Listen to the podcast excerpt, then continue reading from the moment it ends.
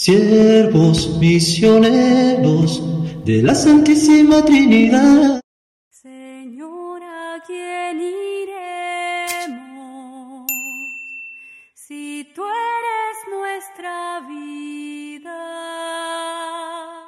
En el nombre del Padre y del Hijo y del Espíritu Santo. Amén. Cordial saludo para todos. Hoy sábado 13 de enero, sábado de la primera semana del tiempo ordinario. El día de ayer, 12, iniciamos nuestra novena de preparación para nuestra fiesta patronal, Nuestra Señora de Altagracia, el próximo 21 de enero. Estaremos orando por ustedes, su familia y sus proyectos y necesidades. Bienvenidos pues a ese momento de compartirle la palabra de Dios como luz a nuestros pasos.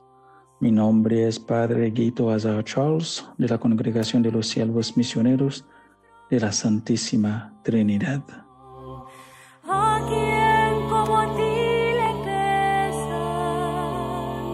nuestros dolores? Nuestros dolores, nuestros errores.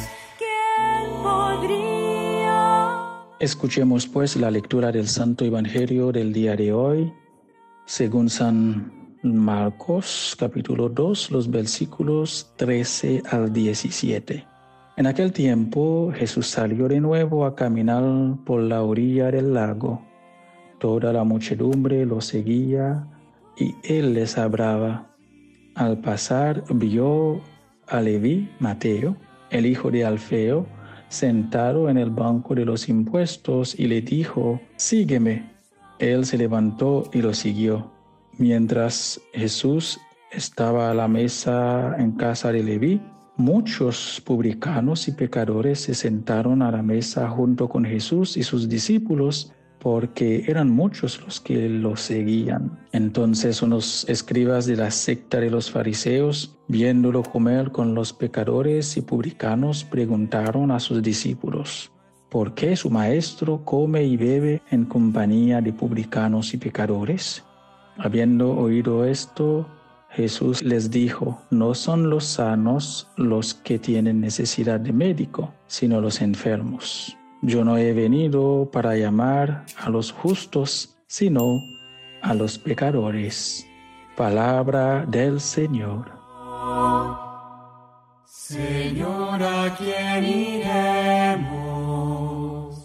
Si tú eres nuestra vida. Señor, ¿a iremos? Si tú eres nuestro amor. Queridos hermanos y hermanas, empezamos el tiempo ordinario, terminando la primera semana. La palabra de Dios hoy nos recuerda la universidad del Evangelio. Hoy Jesús llama a un publicano, recaudador de impuestos. Comparte la mesa con pecadores. Jesús quiere romper las barreras de la ley. El mensaje presenta mucho simbolismo. El levantarse después de estar sentado representa la ruptura que hace Leví con su pasado y el compromiso con una nueva vida. La casa es símbolo de la nueva comunidad, banquete mesiánico, de la que hacen parte los llamados. Jesús es el centro de la comunidad. Los letrados de los fariseos pensaban que los publicanos no podían ser salvados porque no sabían cuánto habían robado y por tanto cuánto debían de restituir. Jesús, en cambio, el médico de Dios, promulga que cuando hay cambio de conciencia y de vida, todos somos invitados al banquete del reino.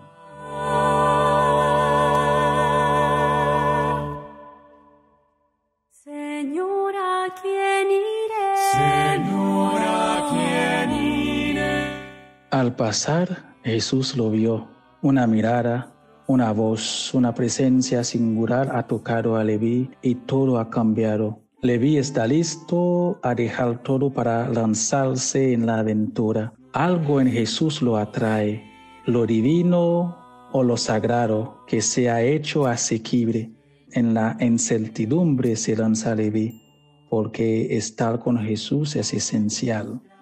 Jesús no juzga, más bien invita y si hay acogida, entra, se siente y comparte la mesa con los necesitados. Leví, un hombre acomodado materialmente, pero pobre moralmente, dejó entrar a Jesús, abrió su, corazón y Jesús encuentra un lugar y de allí puede transformar a Leví en un hombre nuevo.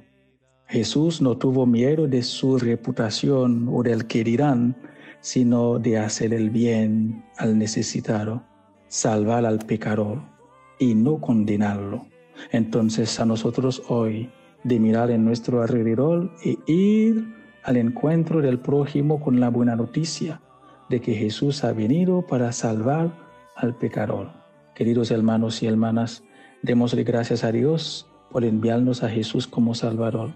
Y ojalá, al igual que Leví, podamos levantarnos y dejar el pasado y dejar entrar a Jesús que viene a salvarnos.